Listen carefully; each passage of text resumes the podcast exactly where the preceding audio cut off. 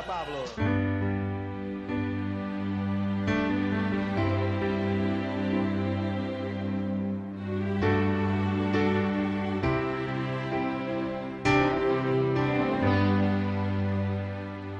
Salve, salve, meus queridos ouvintes do Mensagem Cifrada, o seu podcast de análise musical livre, debruçado sobre o rico acervo da música brasileira, ouvindo nas entrelinhas. Aqui quem tá falando é o Ivo Neumann e no episódio de hoje do Mensagem Cifrada. Que eu celebro nas canções que eu fiz e que você fez pra mim. Paulo Ricardo Oliveira Neri de Medeiros. Do meu ciúme, da minha paixão, minhas viagens pelos sete mares, começo de um namoro no portão.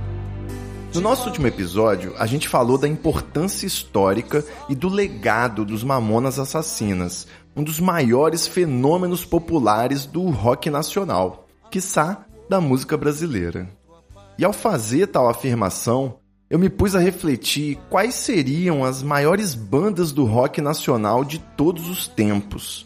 Que bandas poderiam ser comparadas com os Mamonas Assassinas em termos de sucesso meteórico e frenesi dos fãs? Quais são as nossas maiores lendas, os nossos monstros sagrados do rock? Bom, sem individualizar as coisas, né, listando apenas bandas, eu cheguei a pensar em alguns nomes como os Mutantes, os Novos Baianos, Secos e Molhados, Barão Vermelho, Titãs, Sepultura, Legião Urbana, Los Hermanos e Kid Abelha. Você, ouvinte, que ficou oriçado só de ouvir a mera menção de algum desses nomes, calma. Calma que cada banda dessas ainda vai ganhar um episódio só pra ela aqui no Mensagem Cifrada, tá? Tá prometido. E como você sabe, promessa é dúvida. Mas se a gente está falando de rockstars de verdade, de um fenômeno que arrebatou multidões e deixou a mulherada eufórica, uma verdadeira coqueluche, para usar uma expressão da época, a gente tem que falar do RPM.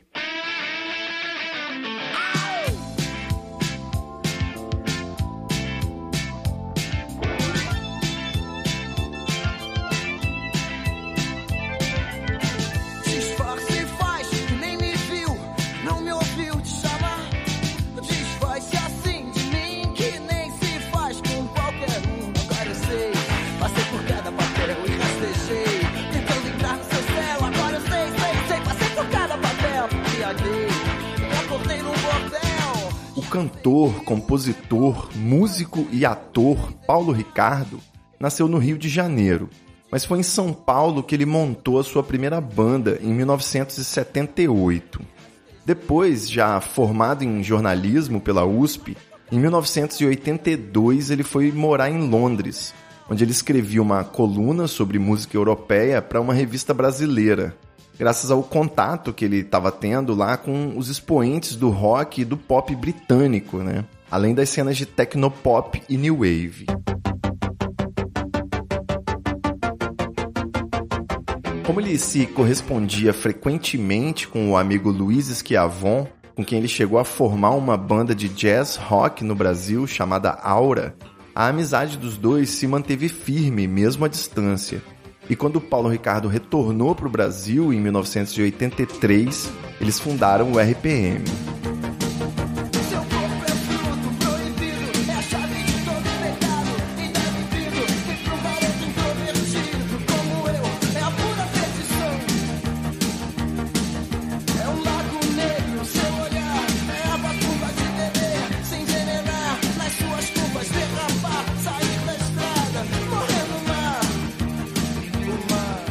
Sucesso da banda nas casas noturnas foi percebido por um olheiro e acabou rendendo um contrato de cinco discos com uma gravadora.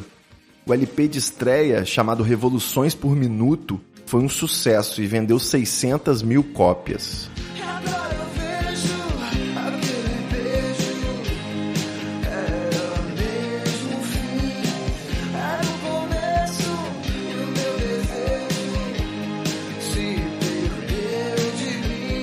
De. Depois, em 1986, eles apostaram em uma estratégia manjada e lançaram seu disco de maior sucesso em todos os tempos.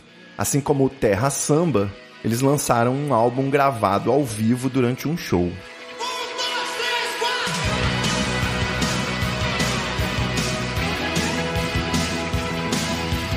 O disco Rádio Pirata ao vivo, que trouxe de volta os hits do disco anterior em versão ao vivo, foi dirigido por ninguém menos que o Ney Mato Grosso e alcançou a marca de mais de 2,7 milhões de cópias, batendo todos os recordes de vendas da indústria fonográfica brasileira da época.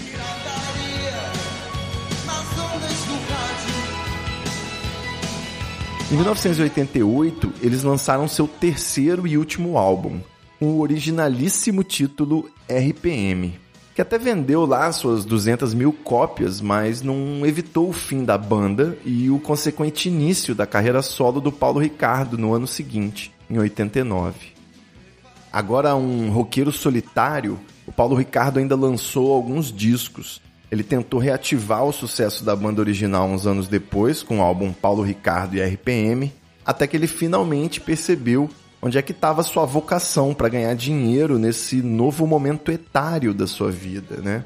Posar de galã maduro e fazer baladinha mela cueca para entrar em trilha sonora de novela. Quando você disse nunca mais, não ligue mais, melhor assim. Não era bem o que eu queria E me disse decidida, saia da minha vida. A única coisa que ele ainda não sabia é que a mensagem mais contundente de toda a sua obra, de toda a sua carreira, ainda estava por vir.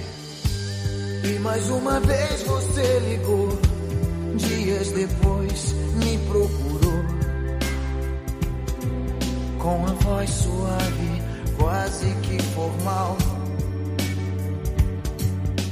Depois de gravar sucessos do Djavan, Jorge Benjó e do Fagner, o Paulo Ricardo finalmente voltou a estourar nas paradas de sucesso com o hit 2, em parceria com o amigo Michael Sullivan, que foi a música mais executada no Brasil em 98. De repente as coisas mudam de lugar. E quem perdeu pode ganhar. E apenas por um acaso do destino, né? Essa música estava incluída na trilha sonora da novela das sete da Globo, Corpo Dourado. E o medo da verdade. Ei, Nesse mesmo ano de 98, o Paulo Ricardo também emplacou Tudo ou Nada, a versão em português de uma música do Rod Stewart, que também por acaso foi tema de abertura da novela Pérola Negra do SBT.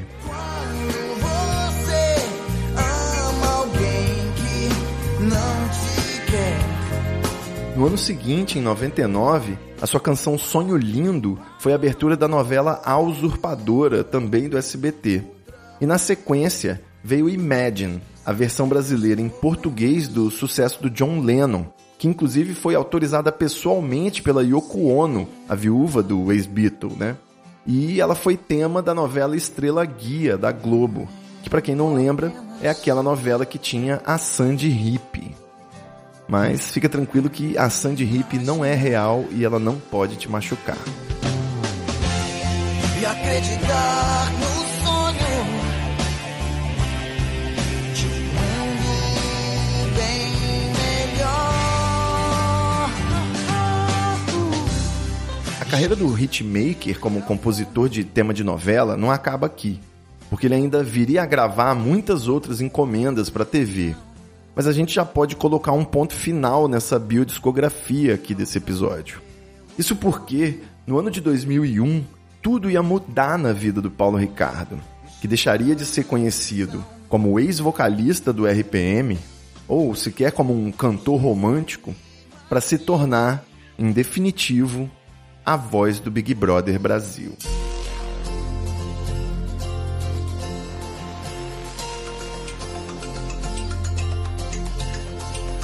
Se você pudesse me dizer, se você soubesse o que fazer, o que você faria, aonde iria?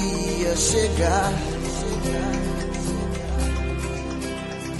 Graças ao single Vida Real, o cantor está para o começo do ano, época em que o reality show é transmitido, assim como a Simone está para o final do ano, com a sua insofismável versão de Então é Natal.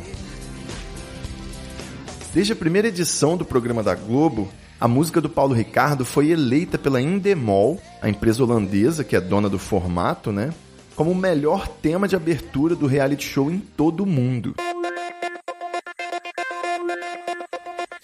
De lá para cá, ao longo desses 20 anos, o hino do BBB foi ganhando novas versões atualizadas a cada edição, para acompanhar as tendências musicais de cada época.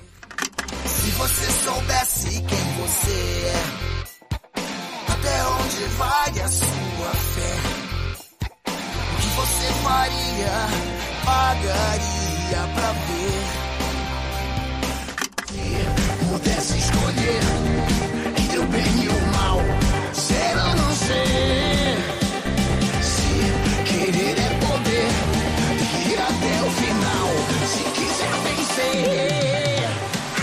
Primeiro uma versão mais rock, depois arranjos mais eletrônicos, mais dançantes, e assim a música foi se afastando do estilo original, que era mais claramente inspirado na música Leaf, tema do Big Brother holandês, que foi o programa pioneiro, né?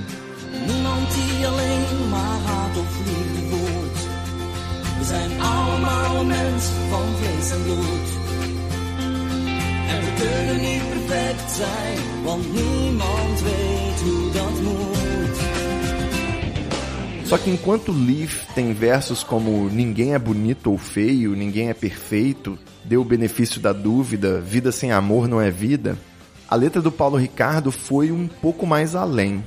E é isso que eu pretendo provar aqui nesse episódio do Mensagem Cifrada. Veja bem, não me entenda mal. Eu não tenho absolutamente nada contra o sucesso comercial de uma música, nem mesmo quando ela é feita por encomenda por uma empresa para vender um produto. Eu sou contra o sistema capitalista de produção, que é um pouco diferente. Mas eu não acho que tentar ganhar dinheiro escancaradamente seja demérito para nenhum artista. Muito pelo contrário. Uma música que já sai patrocinada do estúdio é uma grande vitória da arte, principalmente numa época em que se costuma dizer que qualquer tolo pode pintar um bom quadro, mas só um gênio consegue vendê-lo.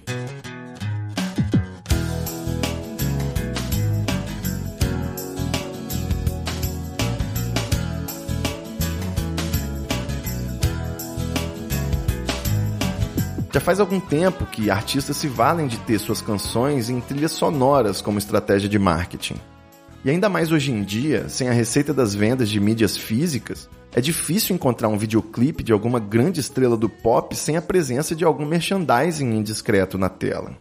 Divas internacionais como a Lady Gaga, Mariah Carey e a Britney Spears, e até artistas brasileiros como a cantora Anitta, possuem diversas inserções de marcas e produtos em praticamente todos os seus últimos lançamentos.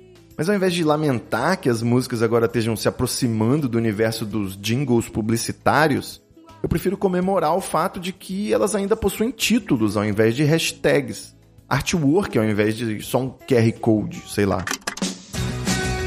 Uma forma menos comum e mais agressiva ainda de merchan musical ocorre quando o product placement, ou em bom português, a colocação do produto, já vem na letra da música.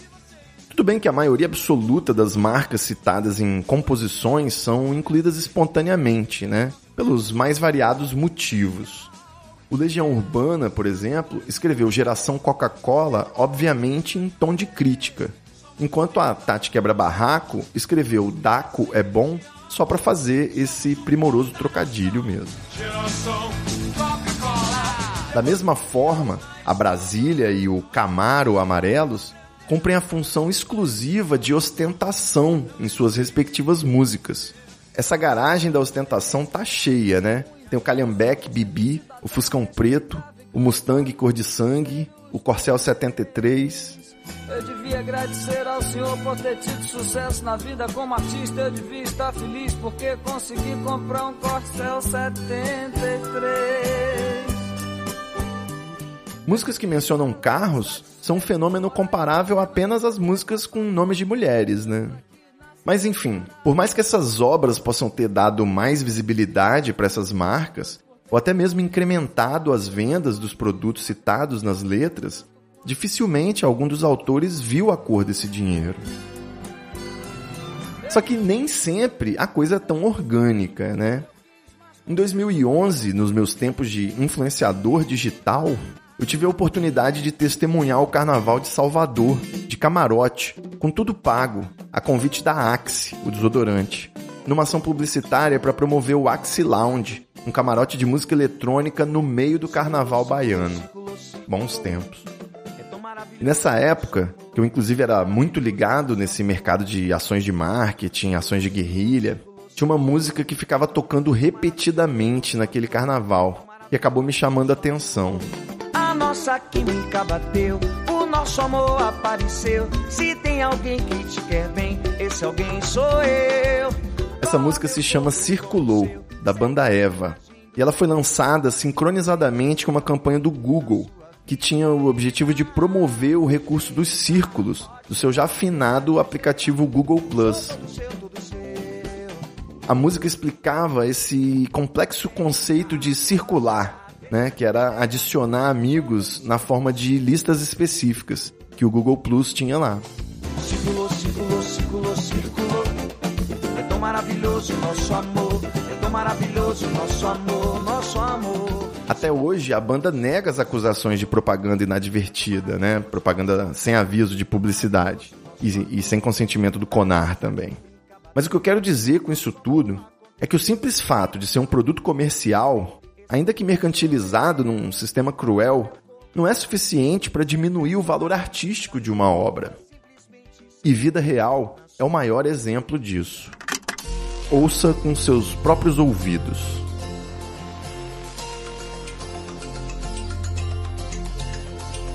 Se você pudesse me dizer, se você soubesse o que fazer que você faria?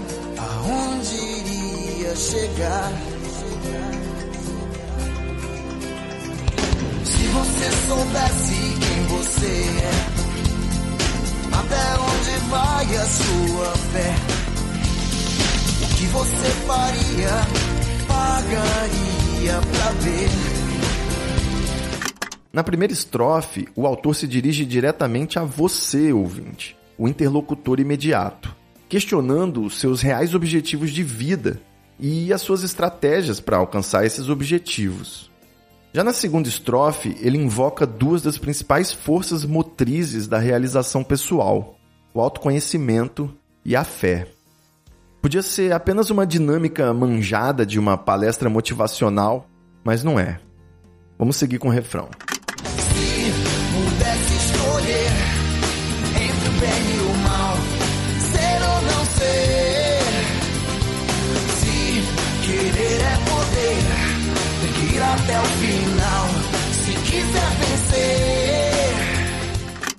Dicotomia entre o bem e o mal é um dos principais alicerces da literatura mundial de todos os tempos.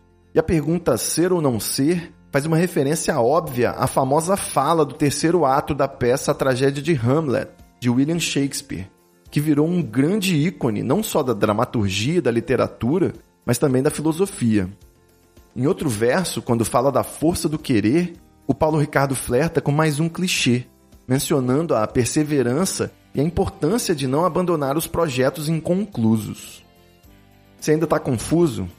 Bom, calma aí, vamos em frente. Que a música ainda tem mais duas estrofes que são menos conhecidas, né? Elas foram cortadas para caber na vinheta do programa, então provavelmente você não deve ter ouvido ainda.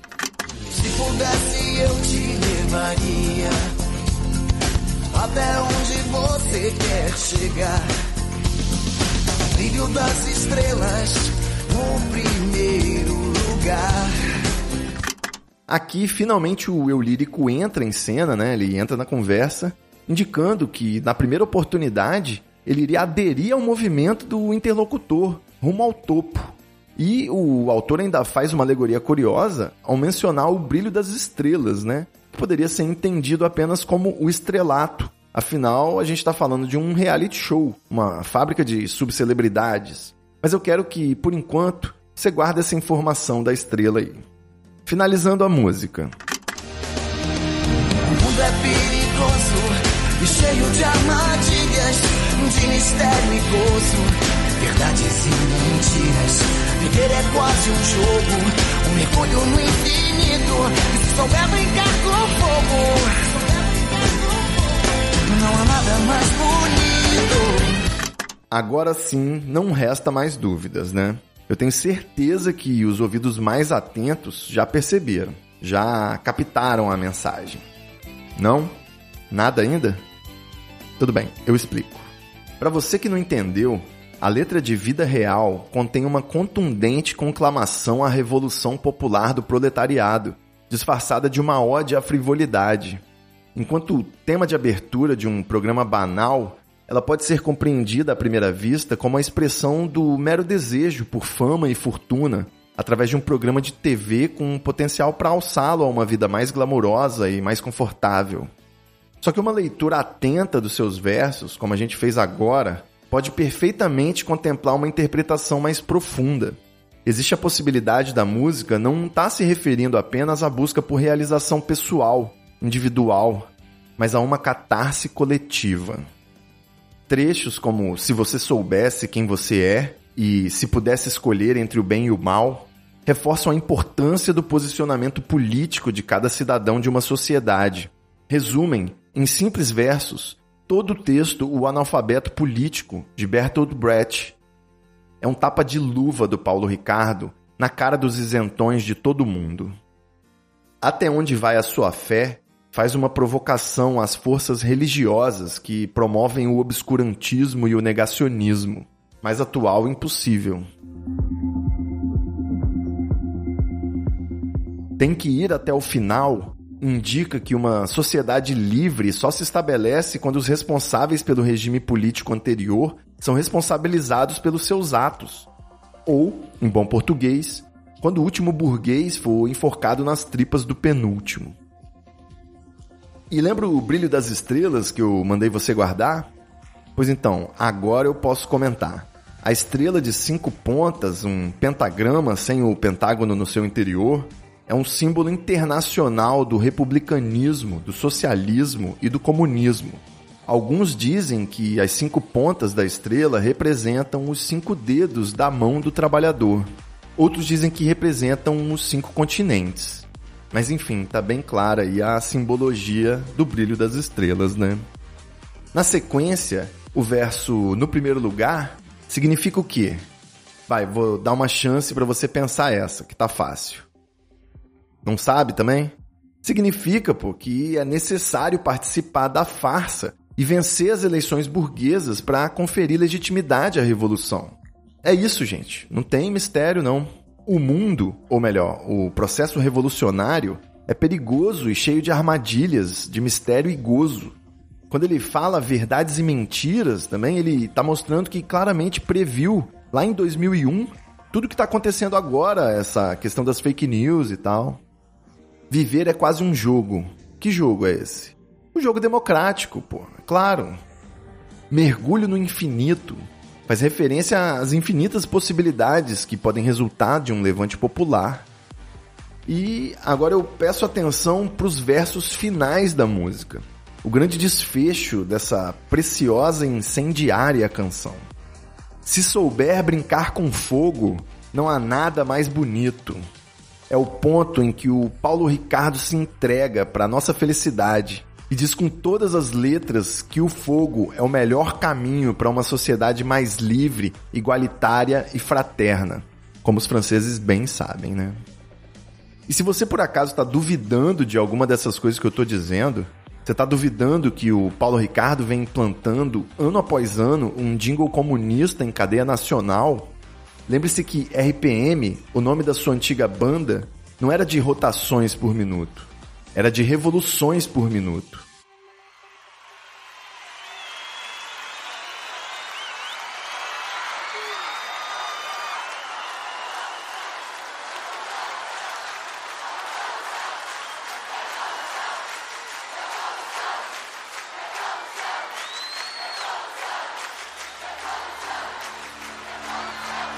Sem falar no cunho declaradamente político de algumas das suas letras, como Liberdade Guerra Fria e o cover de London London, música que Caetano Veloso compôs no exílio durante a ditadura. Sendo assim, pelos poderes a mim investidos, eu dou esse caso por encerrado. É isso aí, galera. Até terça que vem com mais uma análise musical aqui no Mensagem Cifrada. Não esquece de seguir a gente nas redes e de mandar esse episódio para alguém que vai curtir escutar. Um beijo, é nós.